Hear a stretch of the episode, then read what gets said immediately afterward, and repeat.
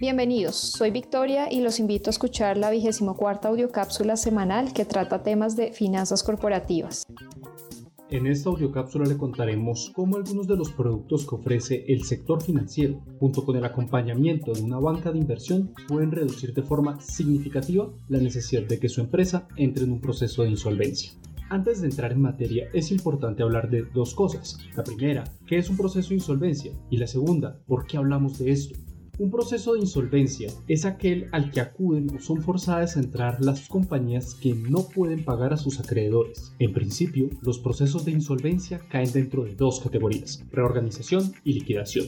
Una reorganización busca que la empresa pueda poner en orden sus finanzas para pagar a sus acreedores y que al mismo tiempo pueda mantener su aparato productivo funcionando.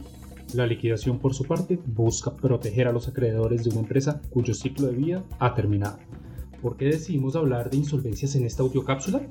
Me referiré a dos noticias. La primera viene de Estados Unidos, en donde se afirma que el número de solicitudes de bancarrota disminuyó cerca de 30% entre 2019 y 2020, pero el número de solicitudes de reorganización creció 19.2%. ¿No es normal que durante una crisis las empresas quiebren y por eso deban declarar bancarrota?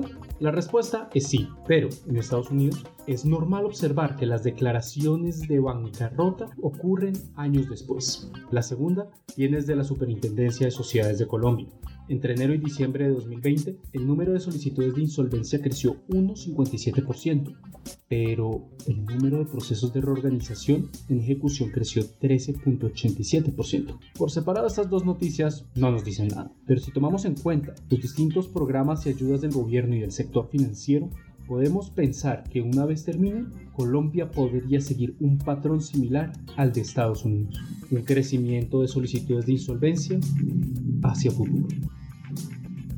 Sin embargo, no hay que gritar que el mundo se acabará, que la recuperación no sucederá y que miles de empleos se perderán. Aún se puede hacer mucho para evitar este escenario. En general, las empresas entran en los procesos de insolvencia cuando no tienen suficiente liquidez para pagar sus deudas de corto plazo.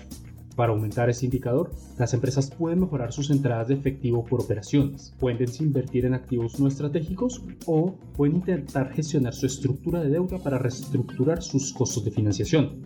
En este último caso, las empresas pueden emitir acciones, cambiar de estructura de deuda por medio de instrumentos como titularizaciones, notas estructuradas, compras de cartera o reestructuraciones de deuda. En últimas, todos estos instrumentos de financiación buscan lo mismo, que la empresa obtenga recursos frescos y que las salidas de efectivo destinadas a retribuir a los financiadores no comprometan la estabilidad del negocio.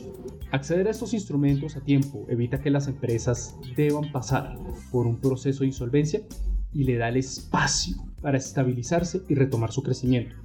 Aunque un proceso de insolvencia da un segundo aire a las empresas, sus potenciales costos hacen que solo sea deseable tomarlo como una última opción. Pero no todos los negocios son iguales y no cualquier instrumento o cualquier desinversión se puede negociar de forma sencilla o en los mejores términos. Por eso es necesario dejarse asesorar por expertos como los que encuentra en nuestra banca de inversión. Una experiencia probada en consecución de recursos y financiación de proyectos puede servirle para mejorar sus niveles de efectivo y así reducir la necesidad de que su empresa entre en un proceso de insolvencia.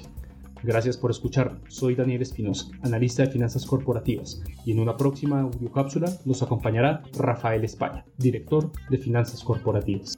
Gracias a todos por escuchar esta audiocápsula y los invito a suscribirse a nuestro canal de Spotify y seguirnos en Instagram, Facebook, LinkedIn, Twitter y YouTube como arroba corficolombiano.